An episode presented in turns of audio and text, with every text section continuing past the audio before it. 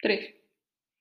Hoy, en Radionovelas que Salvan Vidas, vamos a presentar una historia sobre lo que ha causado el COVID en el país, quitando el derecho a la educación y a la salud en tiempos de crisis.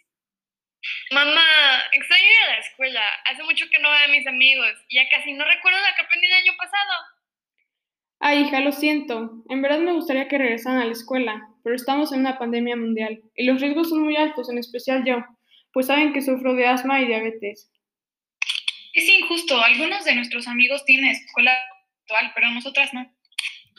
Como Sofía y Valeria, miles de niños alrededor del país están perdiendo su derecho a la educación por falta de recursos económicos y tecnológicos en sus hogares.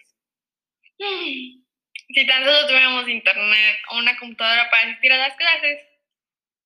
Que sea una tele, nos facilitaría aprender para ver las clases de gobierno. Necesitamos una. Perdón, niñas, pero no nos podemos el- dar el lujo de gastar. Estamos ahorrando por si alguna emergencia pasa.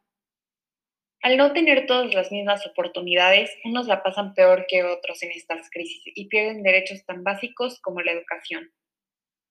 Tampoco sopor- soporto estar encerrada todo el tiempo. Ya no hay nada que hacer y nuestra situación económica es terrible.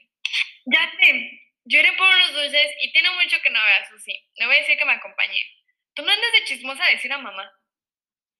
Valeria se escapa para ir por dulces y al no desinfectarse se contagia y también contagia a su mamá y a su hermana.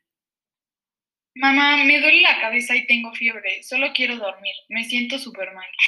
Yo me siento mareada y no tengo olfato. ¿Creen que tengamos COVID? Lo siento, mamá. Lo siento, hermana. Creo que yo las contagié cuando vi a Susi. Todo es culpa tuya, Valeria. No debiste haber salido. Pues ya qué hago, Sofía. El hubiera no existe. A ver, no es culpa de nadie. A cualquiera le pudo haber pasado, pero pues ya ni modo, tenemos que recuperarnos de esta. Pasaron los días y las hermanas desaparecieron sus síntomas y no les pasó nada, pero la mamá se sentía peor cada día. Traté de contactar al seguro, pero me dicen que los servicios y las oficinas están cerradas y que no me darán nada. Eso es muy injusto. Tú tienes derecho a tu seguro, seguro médico público. Lo sé, hija. Lo peor es que cada día pierdo más la esperanza de poder encontrar lugar en algún hospital. Por más y más que la mamá buscó y llamó, nunca la pudieron atender. Creo que mamá se está perdiendo fuerza con cada día que pasa. Me siento tan mal. No puedo creer por lo que está pasando. Ella siempre ha sido fuerte. Ver así de débil me rompe. Siguieron pasando los días y su condición solo iba de mal en peor, hasta que pronto comenzó a perder las ganas de comer. Le costaba trabajo respirar y su única esperanza eran sus hijas. No puedo creer que no me haya invalidado mi seguro médico. Era todo lo que tenía. Tengo una idea, mamá. Tú no te preocupes. Sofía y yo nos vamos a encargar y tomaremos las medidas necesarias. Está bien, pero no se arriesguen, por favor. Las niñas trataron de conseguir dinero en la calle, pero fracasaron en el intento. Incluso pidieron dinero a los desconocidos.